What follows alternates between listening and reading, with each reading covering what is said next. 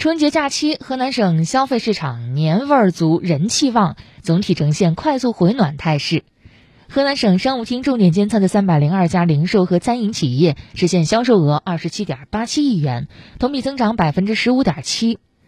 与春节前一周相比，春节期间河南省居民生活必需品供应充足，价格总体平稳。猪肉、水产品价格略有下降，蔬菜、水果、鸡蛋、白条鸡、粮油、食品油稳中略涨或持平。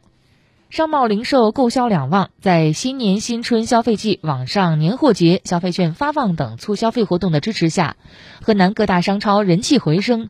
省商务厅重点监测的二百九十一家零售企业实现销售额二十七点八亿元，同比增长百分之十五点六。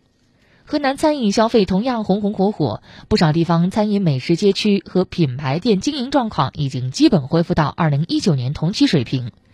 省商务厅重点监测的十一家餐饮企业实现销售七百六十一点一万元，同比增长百分之六十四点四。此外，线上消费氛围也十分浓厚，阿里、美团、京东、苏宁易购等电商平台推出线上年货节、春节不打烊等活动，打造丰富的消费场景。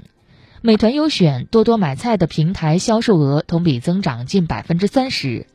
生鲜蔬菜、年货礼盒、鲜花绿植、健身器材销售增长明显，沉浸式、体验式、互动式消费新场景越来越受到年轻人的欢迎。